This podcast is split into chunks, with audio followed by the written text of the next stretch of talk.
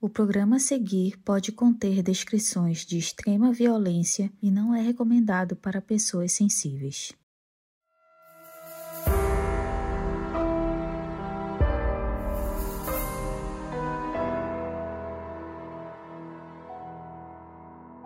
Uma policial espanhola com uma carreira respeitada. Ela tinha duas filhas e um namorado que adorava elas. Mas também tinha um caso com outro homem, e esse segredo poderia mudar tudo. Eu sou a Mabê. Eu sou a Carol Moreira. E o episódio de hoje é sobre a Rosa Peral e o crime da Guarda Urbana de Barcelona.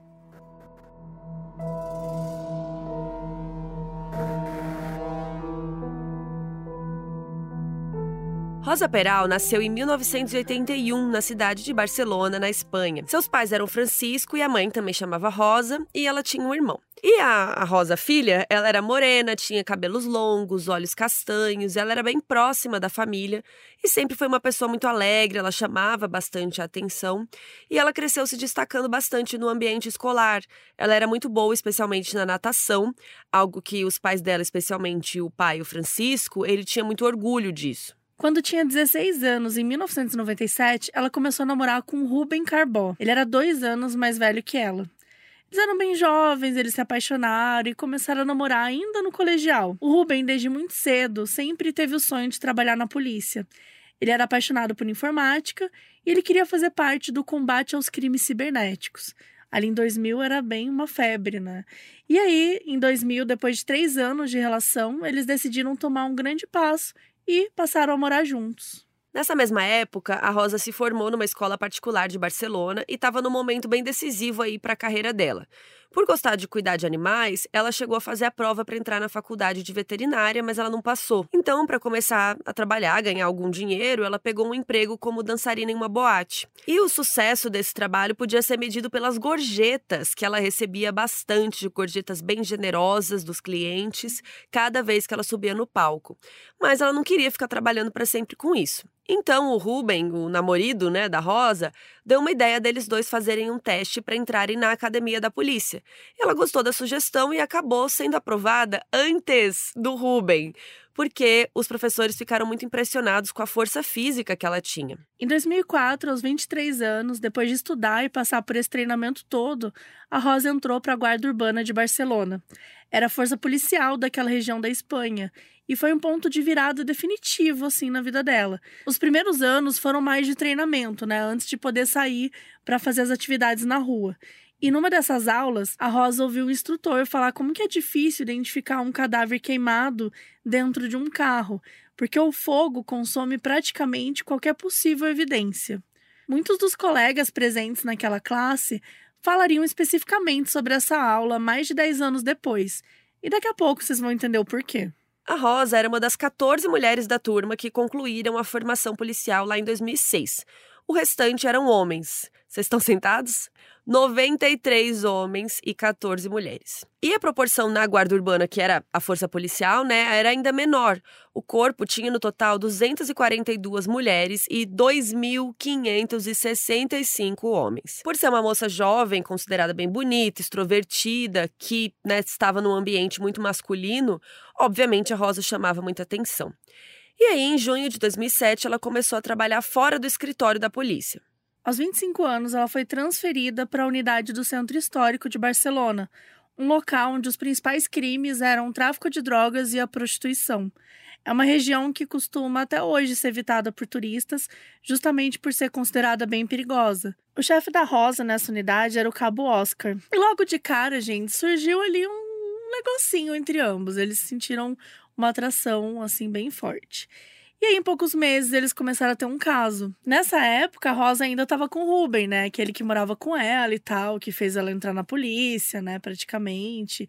E eles estavam há 10 anos juntos. O relacionamento não estava muito legal, mas ela também não terminou, né? Ela simplesmente já entrou no. Arrumou outro boy. Arrumou outro boy aí no, no rolê. E o Oscar tinha acabado de se separar, ele tava com uma casa toda para ele, e ele passou a levar a Rosa pra lá para passar umas horas aí depois do almoço, né? Tipo, porque lá na Espanha tem a siesta, que é para dormir, Ai, Oscar e Rosa. Mas É. eles usavam a siesta pra fazer outras coisas, né? Claramente eles não estavam dormindo na casa de Oscar. Mas enfim, eles se encontravam pelo menos uma vez por semana.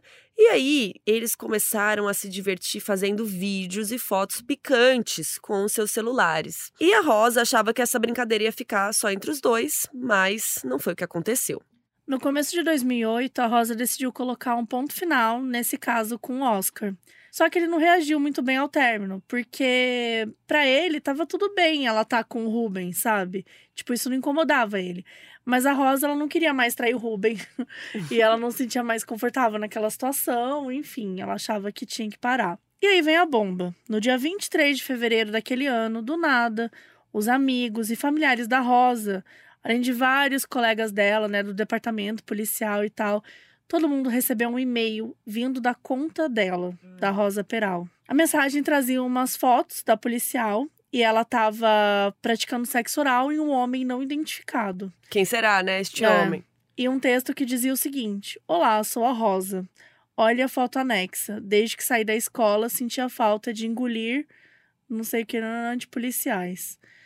Assim, é, é um absurdo, sabe? Tipo, no, no própria mensagem, assim, falar, ai, transo sem camisinha pra dar mais prazer, me liga. Basicamente, o que a gente sempre chama de revenge porn, né, gente? Ficou mais famoso hoje.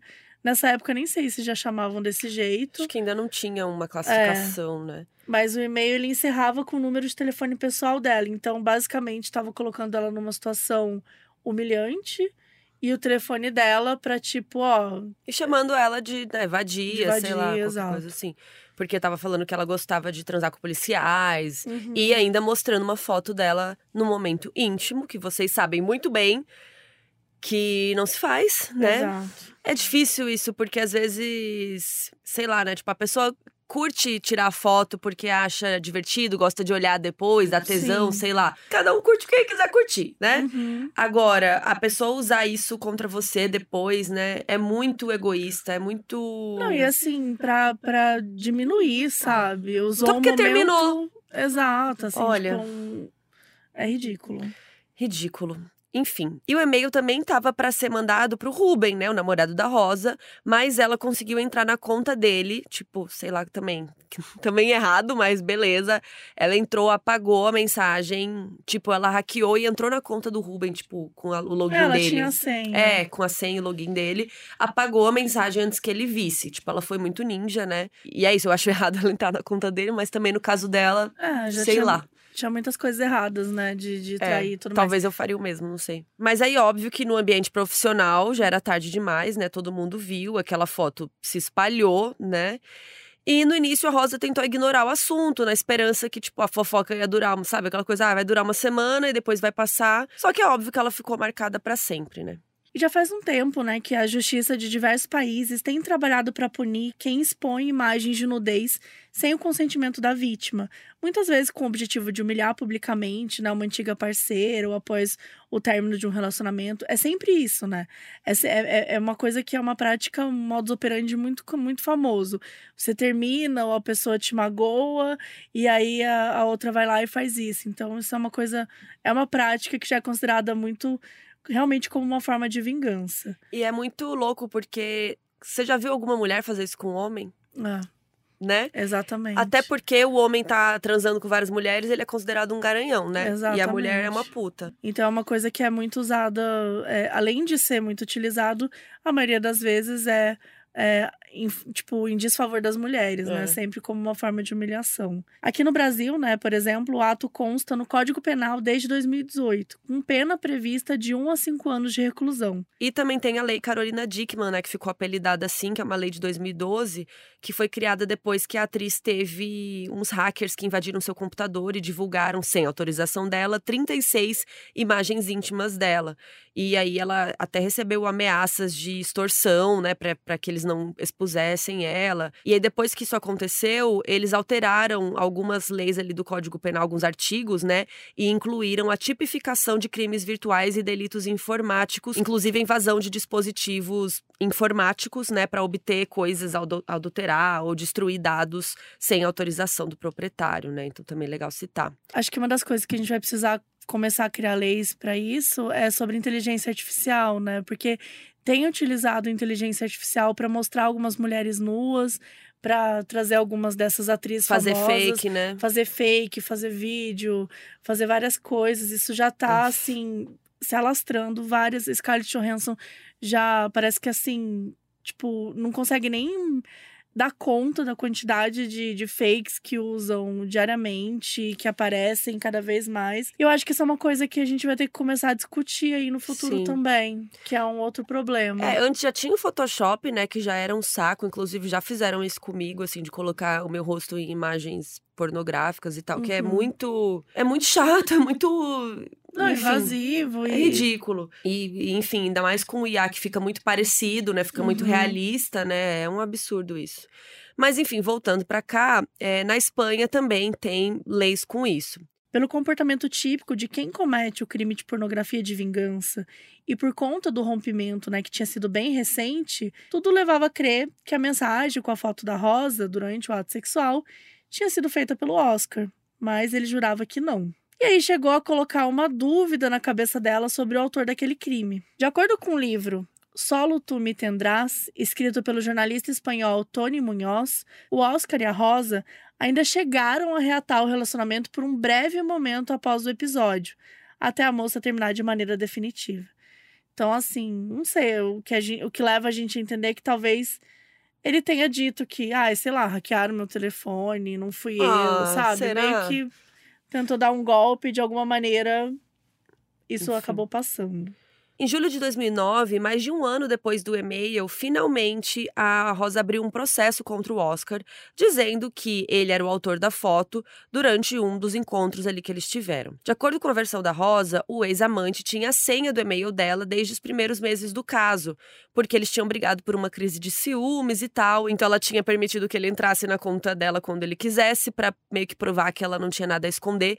E isso é muito louco também, que eu acho, enfim, eu tá? No- nada contra quem faz isso, mas eu acho que é muito invasivo. Não, eu tenho Você ter a contra senha. quem É. faz isso. Porque, querendo ou não, você quer mostrar pra pessoa que você não tem nada a esconder, só que quando você fica mostrando, parece que você tem que provar pra ela. E você não tem que provar nada, a pessoa tem que confiar Ah, em isso você. não é relacionamento, Exato. entendeu? Aqui no caso, primeiro, não tem nada a esconder. Tipo, ela já tava numa situação com o Oscar Que já era que, é- segundo que já era uma coisa que ela tava escondendo. Então, assim, talvez ele desconfiasse que ela tava com outra pessoa fora ele, ele ele poderia até desconfiar. Mas a questão é, ou você confia, ou você não ficou com a pessoa. Porque isso é. Gente, isso é absurdo. Essa coisa de. Ai, vou Isso é muito deixar... abusivo, ter que É muito ficar mostrando. abusivo deixar as redes sociais, sabe? É tipo, ah, não, a gente confia, a gente sabe. Então, se confia, não precisa olhar, correto? Exato. Começa por aí. Eu acho que isso abre uma porteira que depois você não fecha mais. não, sabe? e Isso ela vira um é problema. violenta, é violento. É, até porque é isso, se você tá falando com uma pessoa aleatória lá, que não é nada às vezes, aí a outra Uhum. pessoa, nossa, mas quem é fulano? Mas por que, que você tá falando não sei o que ela com ele? E aí, minha filha, aí acabou. Porque aí a pessoa, tudo que você fizer vai desconfiar, né? Então é horrível. Mas enfim, a, Rosa moveu uma ação contra o Oscar e isso foi se arrastando a passos lentos por anos e anos e nunca rolou nenhuma condenação. Nesse meio tempo, ela conseguiu até gravar uma ligação que ela confrontava ele e ele confessava ter enviado o e-mail e dizia que tinha se arrependido de ter feito isso. E mesmo assim, a defesa alegou que podia ser uma gravação falsa e usou isso para desmerecer a prova. Enfim, enquanto isso, a solução encontrada pela chefia da polícia de Barcelona foi mudar a Rosa e o Oscar de distrito, para eles ficarem separados. A Rosa, ainda se recuperando né, desse baque que afetou bastante a reputação pessoal dela, foi fazer parte do batalhão que cuida da Zona Franca, um bairro próximo ali ao porto de Barcelona. Quando o caso com o Oscar terminou, a Rosa começou um relacionamento com outro colega da guarda urbana, o Pablo. Tudo isso enquanto ela ainda morava com o Ruben, o namorado oficial. Porque, de acordo com ela, eles viviam momentos difíceis e tal, mas eles sempre acabavam ficando juntos. Em 2010, a Rosa realizou um sonho que ela tinha desde jovem. Ela ficou grávida de uma menina. E isso fez ela se afastar do Pablo pra ficar bem com o Ruben, né? Tipo, pô, vou construir minha família e tal, vou ficar de boa. E três anos depois, em 2013, a Rosa engravidou novamente. E antes da segunda filha nascer, ela e o Ruben finalmente se casaram, depois de mais de uma década de namoro. Eles casaram numa igreja de Cubeles, uma província colada ali a Barcelona, que tem várias praias que não são muito movimentadas. Então, é, a Rosa e o Ruben moravam ali há alguns anos. O cenário parecia perfeito para uma vida tranquila ali em casa, dividida entre o trabalho na metrópole catalã e os afazeres domésticos. E aí, no casamento, vários convidados foram para a festa comemorar. E na lista de pessoas teve um nome que vocês vão precisar guardar, porque vocês vão ouvir muito daqui para frente, que é o Albert Lopes. O Albert era o parceiro de patrulha da Rosa lá da Guarda Urbana. E vocês que certamente já viram aí vários filmes policiais sabem aquela coisa, né, do, da dupla. E eles passavam muito tempo juntos, né, às vezes em situações bem tensas. Então era bem provável que surgisse uma amizade ali entre eles, né? O Albert era um cara alto, musculoso e ele era poucas, poucas palavras. Ele tinha um jeito simples, assim, tranquilo, e a convivência com a Rosa ali foi ótima e a amizade evoluiu para um envolvimento sexual e não só sexual, sentimental. E detalhe, o Albert também tinha outra namorada, tá? Quando eles começaram a ter o caso. O Albert chegou a conhecer o Ruben um pouco antes dele e da Rosa se casarem. Inclusive, partiu do noivo a ideia de convidar o parceiro de trabalho dela pra cerimônia, né? Porque como que ele ia saber? Mas o Albert não apareceu, né, gente? Ele achou que já ia ser um pouco demais, né? e apesar de parecer tranquilo, o Albert tinha no currículo alguns episódios de comportamento violento. Um deles tinha acontecido em 2012, quando ele tinha agredido um vendedor ambulante durante o que era para ser uma inspeção de rotina. E outro episódio mais grave ainda foi em 2014, durante uma ação policial que ele fazia junto com a Rosa, durante mais uma ronda para reprimir os vendedores ambulantes ali em Montjuic. A região é um dos principais pontos turísticos de Barcelona e é famosa pela colina que dá nome ao bairro. E foi bem ali, próximo ao topo da colina, que um suspeito atingiu a Rosa com uma navalha. E aquilo deixou Albert tão perturbado que ele entrou numa briga com o suspeito, que acabou rolando colina abaixo e se machucando muito. Tanto que o homem foi para o hospital e depois ele morreu. E aí, ninguém soube explicar direito o que aconteceu esse dia. Não se sabe se o cara caiu, se foi empurrado pelo Albert. A única coisa é que o Albert agiu tomado pela fúria.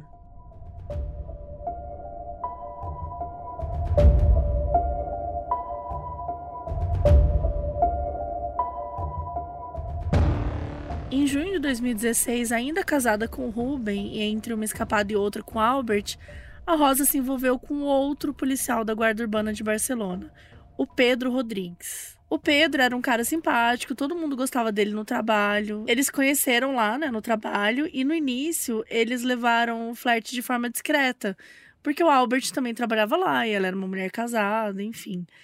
Só que o Albert começou a desconfiar quando ele pegou uma mensagem do Pedro no celular da Rosa. Naquela época, o Pedro passava por um turbilhão de coisas na sua vida pessoal. Ele tinha um problema nas costas e ele soube que ia precisar operar pela segunda vez para trocar uma prótese que ele tinha colocado alguns anos antes.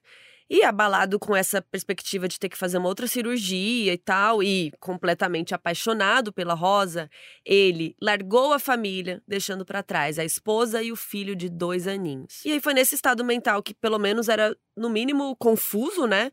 O Pedro foi para uma operação policial no dia 15 de agosto de 2016. Ele era encarregado de fiscalizar uma estrada às margens de Barcelona, onde muitos motoqueiros gostavam de tirar racha e tal, e por isso era um ótimo local para aplicar multas por excesso de velocidade e por direção perigosa. Naquele dia, ele viu um motoqueiro acelerando com tudo e se colocou no meio da estrada para forçar o cara a diminuir o ritmo. Um pouco doida nessa decisão.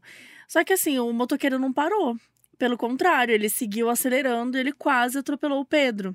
Ele ficou muito bravo e tentou dar um chute nas costas do cara na moto, assim, só que ele acabou escapando. Então, o Pedro e o seu parceiro naquela operação, o Dário, subiram nas suas motos para perseguir o motoqueiro, que era um garoto de 18 anos.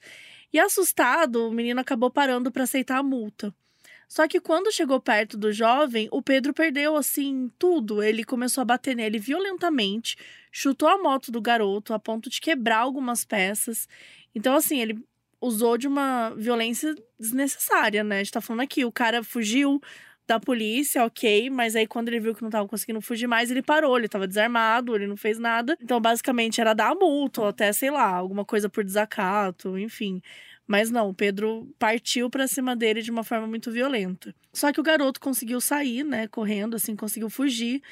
E alguns dias depois, assim, os pais incentivaram ele até ir uma delegacia e abriu uma reclamação contra os policiais. A corregedoria conseguiu as gravações daquele incidente e não teve dúvidas. Suspendeu o Pedro e o Dário, que ficaram inclusive sem receber salários durante a punição. E nesse cenário difícil, o Pedro se aproximou ainda mais da Rosa, que estava dando apoio para ele, né? Mas ao mesmo tempo, continuava o caso com o Albert e a vida de casada com o Ruben e as filhas. Eu não sei como que a, que a Rosa conseguia tempo para organizar tudo isso, né? Haja agenda, mas enfim. O Pedro colocou na cabeça que agora ele ia conquistar a Rosa de vez e fazer ela largar todo mundo para ficar com ele. O Pedro e o Albert tinham um perfil físico muito parecido. Eles eram fortes e deixavam aquela barbinha por fazer, assim, tipo, aquele tipo ogro gostosão, mas que tem um bom coração, assim. E também tinham em comum o fato deles já terem tido comportamentos violentos, né? Não podemos esquecer. E também era comum que os dois ficassem se medindo distância, assim, sabe? Aquela coisa meio disputando para ver quem ia ser escolhido pela Rosa. Enquanto isso, os boatos sobre as traições constantes da Rosa não paravam de chegar no ouvido do Ruben, né, do marido. E aí, depois de um tempo, ele resolveu que ele ia se aventurar fora do casamento também. O Ruben começou um caso mais sério com uma mulher chamada Antônia, que também tinha filhos. E ele decidiu que era com ela que ele queria ficar. Então ele até passeou de mãos dadas com ela na frente da casa que ele morava com a Rosa e tal. E aí, em 2016, três anos depois, né, que eles se casaram, a Rosa e o Ruben finalmente se separaram. Ao todo, foram 18 anos juntos desde que eles se conheceram ali desde o colegial. O Rubens saiu de casa depois do Natal e passou a dividir a guarda das crianças com a Rosa, só que a Rosa queria ter a guarda exclusiva. Então eles brigaram muito nessa época, enquanto eles decidiam sobre a papelada do divórcio, né, os termos e tal. Inclusive, ela chegou a abrir uma denúncia contra ele por agressão. Aquilo fez com que o Ruben, que também, né, lembrando, também era da polícia, ele levou uma chamada de atenção ali dos superiores, né? Imagina um policial, né, tendo uma denúncia de agressão e tal. Ele teve que entregar a arma e por alguns meses ficou restrito a uma função bem mais sem gracinha lá, burocrática lá da delegacia. E com a saída do ex-marido de cena, né, o Pedro virou aquele homem da casa ali, né?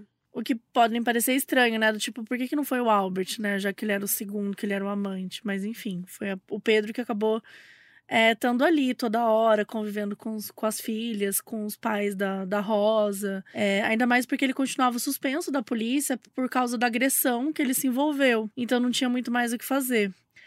Aí o Pedro pediu a Rosa em casamento e ela aceitou. Isso foi em janeiro de 2017. E o Pedro acreditou que ele tinha ganhado aquela disputa imaginária, né, entre ele e o Albert.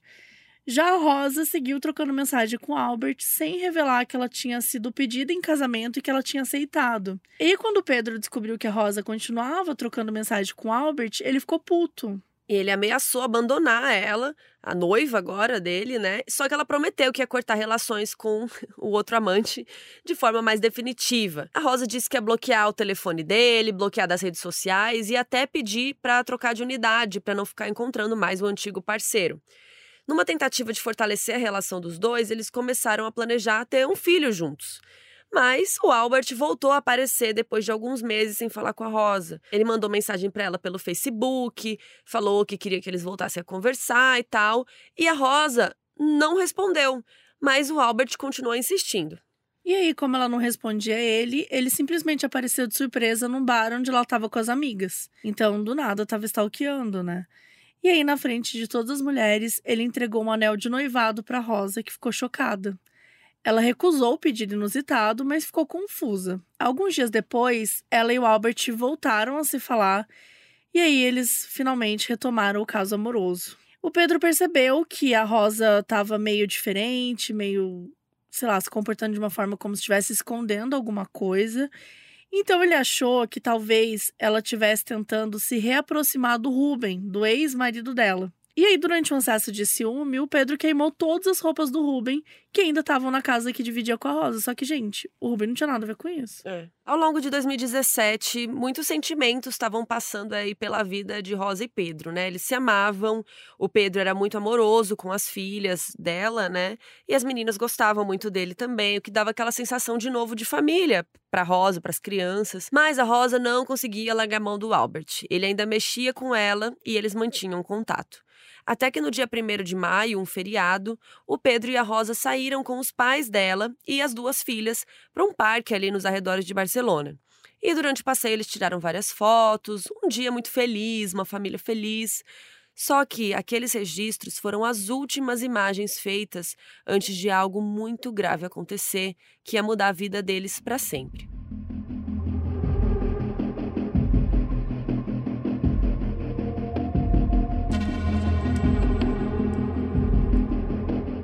No dia 3 de maio de 2017, dois dias depois do passeio no parque, um padeiro chamado Eduardo estava andando de bicicleta no pântano de Foix, um reservatório de água cercado por vegetação e árvores altas nos arredores de Barcelona. E quando ele estava chegando lá no final do caminho, que ele estava acostumado a fazer quase todos os dias, ele viu algo estranho. Era um carro totalmente carbonizado. Ele achou estranho isso, mas não era a primeira vez que ele via algo do tipo, né? Porque vira e mexe, alguém abandonava um carro por ali. Ele andou mais um pouco e ele viu um chaveiro esquecido no chão. E o carro mais perto do chaveiro era um jipe que estava parado ali. O Eduardo então deixou o chaveiro no capô do jipe e seguiu o caminho sem pensar muito no que tinha acabado de ver. Naquele dia e na manhã seguinte, outros ciclistas passaram pelo local, mas nenhum deles achou que devia chamar a polícia ou avisar alguma autoridade. Só no final da tarde do dia 4 de maio que a polícia recebeu uma ligação falando do veículo, que àquela altura, né, era um monte de cinza, uma carcaça. Quando eles chegaram lá, os oficiais se depararam com a silhueta de um homem carbonizado em um dos bancos. A unidade de homicídios correu para o local para começar uma investigação, né, porque estava apontando aí para um assassinato. A primeira impressão dos oficiais espanhóis era que a morte tinha a ver com alguma guerra entre traficantes de drogas. Isso porque nas semanas anteriores, alguns casos de execuções brutais tinham acontecido ligadas a criminosos de gangues, então poderia ser mais um caso. E aí, quando eles abriram o porta-malas, os policiais encontraram um corpo. Ou melhor, né? Quase isso, assim. Porque, de acordo com os relatos, o corpo parecia tipo um boneco feito de cinzas que ia se desintegrando com um simples toque. Não dava nem para saber se aquela vítima era homem ou mulher. Mas no meio das cinzas tinha uma pista. Os policiais encontraram próximo do que seria a espinha dorsal do cadáver uma prótese de metal, onde ainda dava para ver o número de série. Ligaram para o fabricante daquela peça e para o hospital que tinha utilizado a prótese numa cirurgia, e aí descobriram o nome da vítima. Era Pedro Rodrigues, o noivo atual da Rosa Peral, que ficava o tempo todo na casa dela, né? Ainda naquela noite, os policiais ligaram para a casa que aparecia nas informações que eles encontraram sobre o Pedro no banco de dados. Quem atendeu foi a sua ex-mulher, a Patrícia. Sem dar detalhes sobre o que tinha acontecido, eles perguntaram quando tinha sido a última vez que a Patrícia viu o ex-marido. E ela respondeu que o Pedro tinha combinado de ver o filho deles naquele dia, mas não tinha aparecido. Foi nessa ligação que a Patrícia contou aos policiais que o Pedro estava morando com a Rosa Peral, lá na província de Cubeles. O nome da Rosa soou familiar para os policiais ali, mesmo aqueles que não conheciam ela pessoalmente.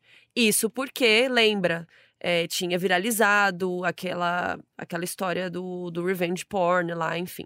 Era madrugada do dia 5 de maio, quase dois dias depois do carro ter sido visto lá no pântano pela primeira vez, quando um patrulha bateu na porta da Rosa. Eles queriam levá-la para prestar depoimento na delegacia, mas ela se recusou. Ela disse que ela estava sozinha em casa com as duas filhas, que ela não podia deixar as meninas pequenas, né, sem ninguém cuidando. De acordo com os policiais, a Rosa reagiu de forma fria à notícia que o corpo do namorado dela, né, do noivo, tinha sido encontrado. E aí, de cara, acendeu um sinal de alerta. Ela simplesmente disse que eles tinham tido uma briga umas duas noites atrás e que ele tinha saído de casa, mas que ela estava lá esperando ele voltar. Os investigadores também estranharam que quando eles puxaram o registro telefônico da Rosa, ela não tinha ligado para ninguém depois dos policiais aparecerem com uma notícia horrível, né? Porque, sei lá, imagina, você descobre que seu noivo morreu, você vai ligar para seus pais, para sua família, com uma amiga, sei lá, né? Você vai ligar para alguém. E a investigação descobriu ainda que a Rosa tinha mentido naquela madrugada, quando ela disse aos policiais que estava sozinha em casa com as filhas, porque tinha mais alguém ali com ela. E esse alguém era quem, gente? O Albert, né, o parceiro de patrulha e também amante. Por isso tudo, a Rosa se tornou a principal suspeita de estar tá envolvida com essa morte do Pedro. Mas ela não era a única. A polícia chegou até mesmo a cogitar que o Oscar, né, o cara da pornografia de vingança, que tinha vazado e tal as fotos da Rosa, também pudesse ter algo a ver com o crime, por conta do ciúme que ele sentia dela. No seu primeiro interrogatório, a Rosa continuou com a versão que ela tinha falado antes. Ela dizia que ela teve uma discussão com Pedro porque ele ainda era muito ciumento em relação ao Ruben, de quem a Rosa estava em processo de divórcio. A Rosa também disse que o Pedro era um homem violento, e até então ela nunca tinha falado sobre isso. Ela disse que ele chegou até mesmo a dizer que tinha vontade de matar o ex-marido dela, né, o Ruben e que ele não andava num bom momento, que ele fazia terapia, que ele tomava remédios para tentar controlar a sua agressividade. Por fim, a Rosa mostrou uma troca de mensagens de WhatsApp entre ela e o Pedro, registrada da noite do dia 2 de maio, algumas horas antes do assassinato. Nas mensagens, ele estava super carinhoso e dizia que ia deixar o celular desligado um tempinho. E a Rosa tinha respondido com um textão em que se mostrava bem irritada com o comportamento dele, mas deixava claro que sentia sua falta. As muitas explicações que a Rosa dava nas suas respostas não convenceram os policiais. Foi justamente o oposto. Eles consideraram que ela estava se enrolando muito no que ela respondia e que ela entrava em uns detalhes meio desnecessários que pareciam inventados demais, sabe? Como se ela estivesse querendo esconder alguma coisa. E uma dúvida que ficou no ar foi porque a Rosa não tinha tentado mais falar com o noivo desde aquela conversa, né? Tipo, ele escrevia que ia desligar o celular, ela não não mandou mensagem nem nada. Ela respondeu que ela só não mandou mensagem porque ela queria que ele tivesse tempo para pensar antes de eventualmente ali voltar para casa dela. Enquanto a Rosa prestava o depoimento, corria ali no batalhão policial a notícia de que ela teve por quatro anos um caso com Albert. Então isso estava, né, virando um grande boato, estava correndo solto ali. E aí um inspetor que assistiu o depoimento de uma salinha separada achou muito estranho o fato da Rosa ter citado o Ruben, né, o ex-marido, e até mesmo o Oscar, né, o antigo chefe de com quem ela se relacionou, como possíveis autores do crime, né, que eles talvez eles poderiam estar tá ali motivados por ciúme. E o Albert que ela estava junto, né, há tanto tempo, ela nem citou. E como que ela nem citou ele naquelas três horas que falou com os agentes? Né? Será que ela estava escondendo alguma coisa deles em relação a isso? E aí, o inspetor invadiu a sala do interrogatório e perguntou para Rosa assim do nada: "Quem é Albert?" Tum, tum, tum. E aí, ela mudou de postura na hora. Ela falou: Não, pera, não sei quê. Tentou desconversar, falou que era um amigo, que ela tinha tido um caso rápido muito faz tempo tal, mas não era bem assim, né? Aí eles liberaram a Rosa, mas eles resolveram chamar quem para depor? Óbvio, o Albert, né? E aí ele usou a mesma definição: Não, somos só amigos, nananã que né, a Rosa já tinha falado. Ele admitiu que até eles fizeram sexo algumas vezes, mas que era assim, super casual, que não tinha envolvimento emocional, nada disso. Ele disse que ele tinha recebido uma ligação da Rosa contando uma briga que teve com Pedro, que chegou até a incluir uma agressão física, que foi na presença da filha dela mais velha. E aí ele também deu a entender que a relação entre o Pedro e o Ruben era péssima e que os dois viviam se ameaçando constantemente. As versões da Rosa e do Albert basicamente colocavam o Ruben no topo da lista dos suspeitos, mas tinham algumas inconsistências nos depoimentos. E a principal delas era que o Albert contou que um dia depois do desaparecimento do Pedro, ele foi na casa da Rosa comer uma pizza com ela e com as filhas e acabou dormindo lá. Só que aí os investigadores pensaram, se a Rosa acreditava, né? Tipo, pô, ela brigou com o Pedro, mas acho que ele vai voltar a qualquer momento. Por que, que ele ia deixar o Albert dormir na casa dela? Uhum. Tipo, né, correndo o risco do, do noivo voltar. dela voltar a qualquer momento. É quase como se eles tivessem certeza que não tinha possibilidade do Pedro voltar. E a partir daí, todos os movimentos da Rosa e do Albert passaram a ser analisados nos mínimos detalhes.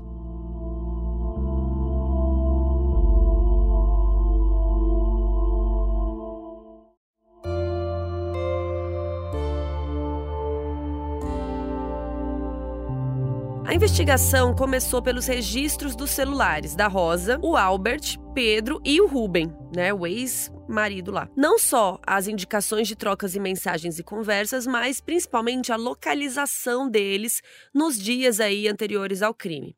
A primeira certeza que a polícia teve é que o celular do Pedro ficou desligado a partir da noite do dia 2 de maio. E chamava a atenção que as últimas mensagens enviadas por aquele número tinham um tom diferente do que era o normal do Pedro. Ainda que a maioria era sobre assuntos banais, assim, mas dava para perceber que parecia outra pessoa digitando por ele, talvez. Além disso, a localização mostrava que o telefone do Pedro tinha ficado o dia inteiro em casa. Ou seja, pelo menos nisso a Rosa tinha mentido, né? Os registros telefônicos também mostravam que a Rosa e o Albert conversaram por quatro minutos na noite do dia 2 de maio. E naquela madrugada, o celular do Albert mudou de localização, foi da casa dele para dela. A última mensagem no celular do Pedro era aquela dele falando para Rosa que ia deixar o celular desligado.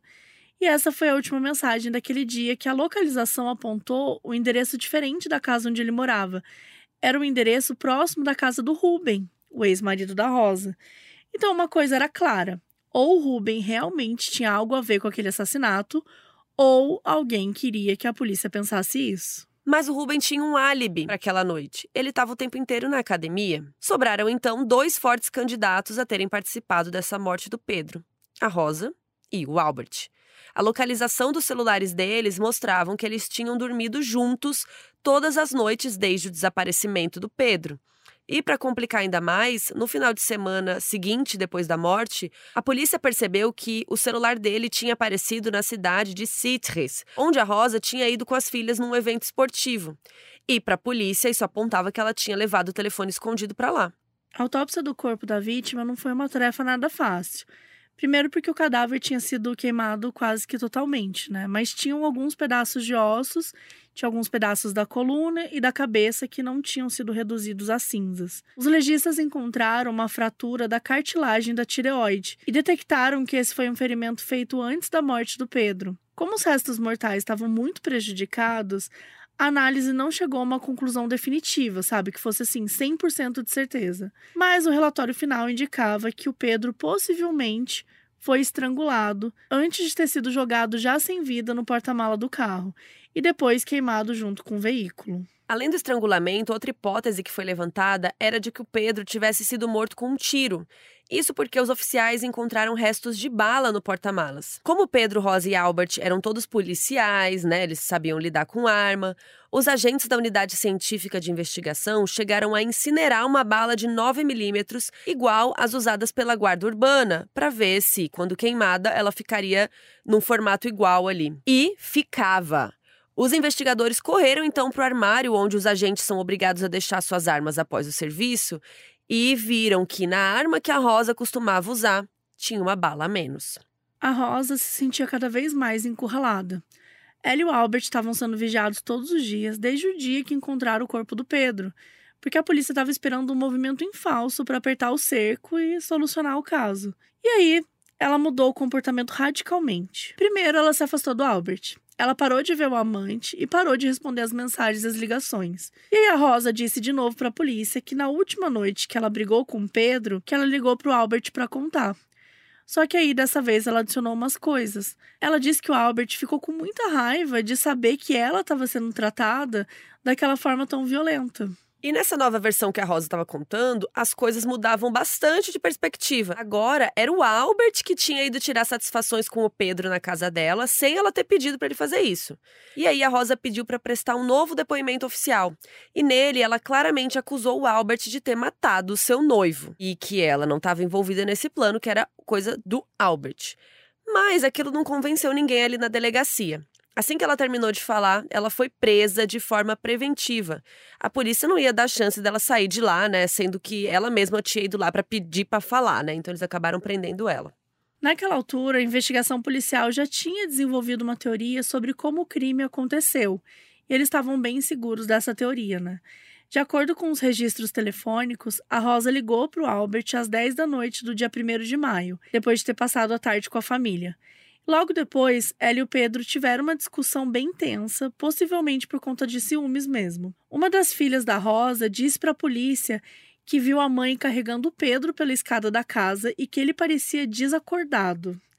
A Rosa levou o Pedro para um quartinho que ficava no andar de baixo da casa. As filhas disseram ainda ter visto a mãe com manchas de sangue na roupa antes dela tomar banho com elas. E elas também se lembravam de ver a Rosa e o Albert falando sobre o Pedro naquela madrugada, gente. Na teoria da polícia, Rosa teria dopado o Pedro com algum remédio e depois ela e o Albert mataram ele no quarto do andar de baixo. Como o corpo foi queimado, não dava para saber o que, que, tinha sido usado para dopar a vítima, né? E também não dava para saber se o ferimento fatal tinha sido um estrangulamento ou um tiro. Na linha do tempo que a investigação construiu, isso tudo aconteceu na madrugada do dia 1 para o dia 2 de maio. E aí, no dia 2, a Rosa e o Albert colocaram o corpo do Pedro no porta-malas do carro dele e foram até perto da casa do Ruben, né, o ex-marido da Rosa. E lá eles usaram o celular do Pedro para mandar uma mensagem daquela localização, com o intuito aí de criar uma pista, né, que seria o Ruben. E aí, logo depois, eles dirigiram até o pântano e incendiaram o carro na tentativa de apagar qualquer vestígio que pudesse ligar até eles. A polícia acreditava que tanto Rosa quanto Albert tinham motivos fortes para acabar com a vida do Pedro. Ela, porque estava cansada, né, do noivo ciumento, controlador, e o Albert pelo fato de que ele estava entre muitas aspas, né, ocupando um espaço que era dele, assim, de ser o homem da casa e tal. Aquele relato da Rosa definindo o Albert como não apenas um homem violento, mas até mesmo capaz de matar, não entrava na cabeça dos investigadores. Primeiro, porque ela foi até a delegacia pedindo para dar um novo depoimento do nada, né, como se tivesse querendo apagar o que ela falou antes, para falar umas coisas que iam deixar ela mais inocente, sei lá. E segundo, porque isso era meio claro, ela estava querendo mudar o depoimento de um jeito bem radical para caso fosse a julgamento, né? Tipo, ela tinha uma chance de provar que era inocente, enfim. Só que muitos fatores indicavam que ela estava mentindo, incluindo o principal, né? Porque a Rosa e o Albert tinham dormido junto todas as noites desde que o Pedro tinha desaparecido, né? Então, assim, duas semanas depois do crime, ela estava dormindo com o cara ainda. Sei lá, não fazia muito sentido. E os celulares deles estavam sendo rastreados e as localizações, né, sempre batiam com eles juntos. Com a Rosa detida, os policiais foram atrás do Albert e também prenderam ele de forma preventiva. E agora era a vez dele se explicar na delegacia. Chegando lá, ele ficou sabendo que a Rosa estava acusando ele de ser o único responsável pelo assassinato. Ele ficou surpreso. No início, ele até achou que os policiais estavam meio que jogando verde, sabe? Tipo assim, inventou que ela estava pondo a culpa nele para ver o que ele ia falar. Mas ele passou um tempo assim, ele acabou percebendo que realmente ela estava colocando ele como culpado. Enquanto a Rosa e o Albert estavam presos preventivamente, a polícia foi até a casa dela ver se eles encontravam mais provas, né? E eles encontraram. Tinham toalhas com vestígios de sangue, não só deles dois, como também do Pedro. Mas, se a autópsia tinha dito que a provável causa da morte tinha sido estrangulamento, por que raios tinha tanto sangue ali? Foi aí que outra tese ganhou força: que era possível que a Rosa e o Albert tivessem esquartejado o corpo do Pedro antes de colocar no porta-mala. E para reforçar ainda mais essa possibilidade, um vizinho disse ter ouvido o barulho de uma motosserra vindo da casa da Rosa, adivinha que dia? Dia 2 de maio era outra hipótese difícil de comprovar, assim, né, cientificamente, porque o cadáver tinha sido incinerado. Num dos armários da casa encontraram o celular do Pedro, que ficou escondido entre as roupas da Rosa. Era um elemento concreto que colocava em xeque a versão dela, né, de que o Albert era o único responsável. Os policiais também tiveram acesso a todo o histórico de mensagens registrados no celular da própria Rosa. E eles leram as mensagens dela se reaproximando do Albert, dela reclamando com as amigas sobre as brigas constantes com Pedro, viram várias fotos, até mesmo uma troca de nudes entre a Rosa e um vizinho. E numa das fotos que tinha na, no celular da Rosa, ela aparecia usando numa mão o anel de noivado que o Pedro tinha dado e na outra mão o anel que o Albert tinha dado para ela, sabe? Naquele dia que ele surpreendeu ela na frente das amigas. Então a investigação usou essa foto, né? Usou tudo isso que eles estavam é, falando sobre para trazer a Rosa como uma mulher manipuladora, indecisa e com um apetite sexual insaciável, tipo que ela estava sempre atrás de uma outra pessoa, que ela tinha vários amantes e que olha como ela estava querendo se mostrar, né? Colocando um anel é, em, cada de... em cada mão, como se ela estivesse se gabando, né? Daquela situação. Já o Albert foi ficando em segundo plano. Na galeria de fotos do celular da Rosa, os policiais perceberam uma coisa importante. Duas fotos de cenas aleatórias do mesmo quartinho no andar de baixo da casa onde eles estavam achando que o Pedro tinha sido levado desacordado. Uma delas era uma foto semanas antes do crime do Pedro montando um sofá e outra, uma das filhas da Rosa aparecia deitada no sofá. E nessa foto dava para ver que a parede do quartinho estava sendo pintada de laranja. A polícia estranhou aquilo, né? Porque nas fotos que fizeram do quartinho, quando eles visitaram a cena do crime, eles não viram sofá nenhum e a parede era branca. As mensagens de celular da Rosa ainda mostravam que ela tinha pedido uma caminhonete para retirar o sofá de casa dois dias depois do Pedro desaparecer. Então, por que será que ela, né, tanto ela e o Albert tinham dado um sumiço no sofá, pintou a parede de outra cor do nada e próximo, né, do, do dia que ele desapareceu? Isso era uma coisa meio estranha. Então, os investigadores acharam que era uma tentativa de esconder mancha de sangue. Exatamente duas semanas depois da morte do Pedro, em maio de 2017, uma juíza foi até a delegacia ouvir as versões da Rose e do Albert para decidir se ia manter a prisão preventiva deles ou se deixaria eles esperando o julgamento em liberdade. A primeira foi a Rosa. Nesse depoimento, ela insistiu em dizer que o Albert tinha aparecido na casa dela sem ser chamado, muito nervoso, e ela tinha ficado assustada no quarto enquanto ele e o Pedro brigavam. E, de acordo com ela, ela ouviu barulhos de golpes e o Albert saindo com o carro do Pedro. Depois, o Albert voltou já sem o Pedro e começou a ameaçá-la e as suas filhas, dizendo que não era para contar nada para ninguém e continuar a vida normal, como se nada tivesse acontecido. Ela disse também que o Albert tinha entregado o celular do Pedro para ela, mandando que ela escrevesse mensagens se passando pelo namorado. E ela admitiu que foi com o Albert até o pântano, mas falou que fez isso obrigada por ele e que não foi ela que tacou fogo no carro. Ou seja, já admitiu um certo envolvimento com a morte. Então já começou a mudar a história. É, mas sempre colocando a culpa no Albert, né? Ela se coloca como é, uma Marys Testemunha. É, testemunha e ameaçada. Mas já mudou, né? Pra você ver. É. E aí, questionada sobre o motivo dela não ter contado tudo isso antes, ela respondeu que ela tinha medo do que o Albert era capaz de fazer. No meio disso tudo, o pai da Rosa, o Francisco, ele deu dois depoimentos para a polícia. No primeiro, ele disse que ele tinha estado com a Rosa e com o Pedro no dia 2 de maio, um dia depois deles terem passeado ali no feriado, né? Lembra que eles foram no feriado no parque e tal? Então, dessa vez, o Francisco dizia que o Pedro estava com ele e com a Rosa no dia 2. E isso era um bom álibi para Rosa, né? Só que depois ele inverteu. Ele disse que não foi para casa da filha naquele dia e que ele também não tinha visto o Pedro. Enfim, um pouco confuso. Os policiais acharam que ele talvez pudesse estar tá mentindo para proteger a filha, mas o Francisco negou e ficou por isso mesmo. Enfim, a Rosa tentou emplacar uma descrição do Albert como um homem obcecado por ela, que vivia mandando mensagem, querendo que eles voltassem. Disse que o caso de quatro anos para ela sempre foi sexual, que não tinha sentimentos. E ela ainda lembrou daquele incidente quando um suspeito acabou sendo morto depois de ter machucado ela e caiu do penhasco lá e tal. Ela lembrou do nada dessa história. E ela diz que depois daquilo, o Albert teria confessado ser o culpado da morte do suspeito e tinha matado porque não queria que ninguém encostasse nela. E, de acordo com ela, aquela foi a primeira vez que ela sentiu medo do parceiro. Mas a versão do Albert era totalmente oposto. Segundo ele, a Rosa tinha matado Pedro num acesso de fúria e, sem saber o que fazer, pediu ajuda para encobrir o crime. A Rosa teria dirigido o carro do Pedro, já com o corpo dele, né, no porta-mala, até o pântano. E de lá, ela teria ligado para o Albert, chamando ele para encontrá-la. E o Albert disse que ele chegou lá, ele viu o corpo do Pedro e ele ficou em choque. Mas a Rosa estava muito aflita, pedindo para que ele comprasse gasolina. Ele comprou, deu para Rosa, e aí ela colocou fogo no carro e eles foram embora juntos no carro dele. E a juíza perguntou por que, que ele não denunciou a Rosa. E ele simplesmente disse que não queria se meter em problemas e por isso ficou quieto. E também, né, gente, quando você se livra de um corpo, você também. Isso é um crime também, né? Então, independente se você matou ou não, se você ajudou, também é crime. E como vocês devem ter percebido, nenhuma dessas duas versões parecia muito boa ou consistente. Então, a Rosa e o Albert continuaram na prisão, onde esperaram pelo julgamento.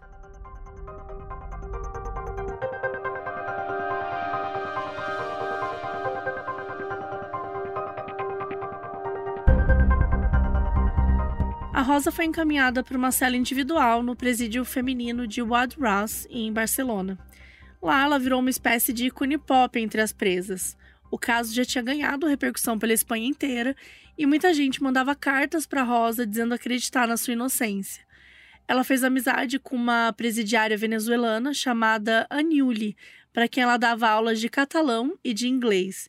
Enquanto isso, as suas filhas passaram a ficar o tempo todo com o pai, o Ruben. O contato entre a Rosa e as filhas eram apenas por telefone, cinco vezes por semana. E a Rosa tinha muita raiva do Ruben. A Anne Uli disse para a polícia que a Rosa chegou a perguntar se ela conhecia alguém que pudesse matar o Ruben e que não tinha perguntado só uma vez, não. A Rosa tinha até pedido para a amiga jogar um feitiço capaz de dar um fim na vida do pai das suas filhas. Outra presidiária confirmou ter ouvido essas conversas. Então a Rosa ganhou mais uma acusação judicial de tramar a morte do Ruben, de dentro da cadeia. Essa acusação acabou não dando em nada por falta de provas, além desses depoimentos, né? Mas teve um outro elemento que foi trazido aí nessas conversas que dizia respeito ao assassinato do Pedro. A Newly também disse que a Rosa contou ter envenenado Pedro e que ela se gabava da polícia até aquele momento, não fazia a menor ideia disso, né? Tipo, ninguém sabia qual tinha sido a causa, né, real da morte dele. Então isso só ia complicando a sua situação cada vez mais. Não demorou muito para Rosa ser vista por todas as outras mulheres da prisão como alguém que não era de confiança. As autoridades também perderam a paciência e decidiram transferir a Rosa para uma outra cadeia a 40 quilômetros de Barcelona. E aí, quando ela chegou no seu novo destino, a Rosa, ainda em 2017, ela adotou uma outra postura. E ela passou a ficar mais quieta, sem se aproximar muito das pessoas. E assim ela permaneceu até o dia do julgamento. Em 2018, a Rosa deu uma entrevista para o jornalista Tony Munhoz, o autor do livro Solo tu me tendrás, que a gente citou já. A conversa foi publicada no jornal espanhol La Vanguardia. Nessa entrevista, a Rosa voltou a insistir na sua inocência, dizendo que o Albert tinha agido sozinho. Sobre as acusações da Niuli, a colega venezuelana da prisão, né? A Rosa disse que era uma mentira inventada porque a Aniuli queria manter relações sexuais com ela e ela tinha negado. O julgamento da Rosa e do Albert começou em fevereiro de 2020, três anos depois deles serem presos. Foi um julgamento super midiático, com câmeras, vários depoimentos que a TV exibiu, né, incluindo o depoimento da Rosa. Ela continuava falando que ela era inocente e culpava o Albert. E ele fazia o mesmo. Ele era inocente e a culpada foi a Rosa. E foi assim, gente. Em março de 2020, depois de um mês de julgamento, a Rosa Peral foi condenada a 25 anos de prisão pela morte do Pedro. O Albert Lopes foi condenado a 20 anos. Ela recebeu uma punição maior pelo agravante de ser noiva da vítima. Quando saírem da prisão, a Rosa e o Albert também vão ter que passar mais 10 anos em liberdade vigiada. Quando saírem, eles serão proibidos de se aproximarem dos parentes da vítima, seja fisicamente, por telefone ou por mensagem. E eles também foram condenados a pagar uma indenização para a família no Pedro, no valor de 685 mil euros, que o equivalente na cotação de hoje seria tipo 3,5 milhões de reais. Por mais atenção que ganhou da mídia espanhola, o processo deixou algumas perguntas sem respostas definitivas. A promotoria não conseguia definir com certeza absoluta o motivo do crime e nem a forma como aconteceu o assassinato. A sentença ainda afirma que os acusados chegaram à conclusão de que o Pedro era um obstáculo para aquela relação, além de citar as demonstrações de ciúmes e intenção que a Rosa e o Albert tinham de colocar a culpa no ex-marido dela. Os acusados recorreram, mas não tiveram sucesso na intenção de reverter a condenação. Em novembro de 2020, o Tribunal Superior de Justiça da Catalunha manteve a sentença original. O pai da Rosa continuou do lado da filha até a condenação dela e continuou visitando ela na prisão junto com as netas. Ele também ainda cuida da casa da Rosa, que ficou vazia depois dela ter sido presa. Já a mãe da Rosa faleceu quando ela estava na prisão. O caso da Guarda Urbana de Barcelona voltou a ganhar atenção em 2023, mais de cinco anos depois do crime. E o motivo é a Netflix. O streaming lançou a minissérie Corpo em Chamas, que trouxe a atriz Úrsula Corberó né, a Tóquio de La Casa de Papel, maravilhosa, e ela faz o papel da Rosa. O público do mundo todo assistiu a série. Ela chegou a ser a mais assistida no território espanhol na semana que estreou em setembro. E junto da série, a Netflix ainda lançou um documentário, bem nos moldes que eles fazem, né, dos documentários de true crime, trazendo a história, as pessoas envolvidas e tal. O doc chama o caso Rosa Peral e tem algo exclusivo nele, que foi a primeira entrevista que a Rosa deu para alguém depois dela ser presa em 2017. Então lá ela fala em primeira pessoa sobre o caso e ela mantém a sua narrativa, né, que ela é inocente, durante a entrevista para os diretores. Enquanto o documentário traz a própria Rosa, a série foi um pouco diferente, até porque a trama se baseia mais na investigação e no que a polícia encontrou desde a morte do Pedro. Por isso, quem não curtiu foi a Rosa. Os advogados dela chegaram a entrar com uma ação tentando impedir que a minissérie fosse exibida, a menos que a sua cliente recebesse uma compensação financeira pelos direitos autorais. Mas o pedido não foi para frente. É claro que a imprensa foi atrás da Rosa mais uma vez para saber o que ela tinha achado da produção. Ela disse que a minissérie era absurda, que só servia para vender a imagem dela como uma mulher tóxica, e ela também se mostrou bem incomodada por temer que as suas filhas ficassem marcadas pelo caso. Também reclamou de não ter recebido um centavo e que, né, foi só humilhada publicamente.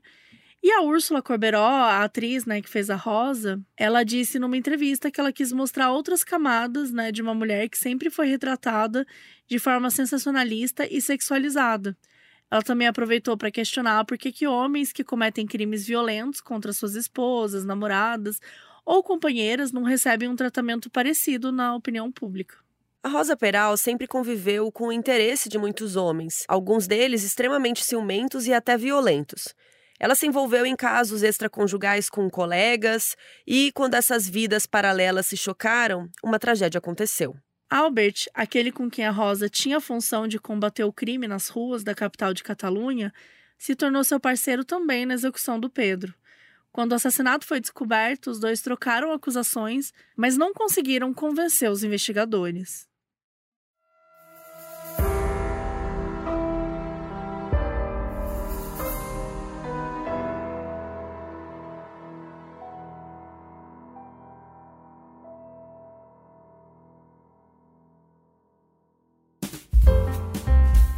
O aviso no início desse episódio foi gravado pela Gleice Cabral, que é nossa apoiadora na Aurelo. E agora, os erros de gravação. Deus, Deus te crie, saúde. Deus te crime. Deus te crime. Estavam sendo rastreados, né? As localizações sempre estavam juntos e tal. E tal. e tal. E as lo... E logo depois eles. que isso? Eu tive um AVC no meio do verbo. Jesus. Ele gigi. Mas ela tá zoando? Não. Não, no meio do caminho comecei a zoar. E aí logo depois. Surtou.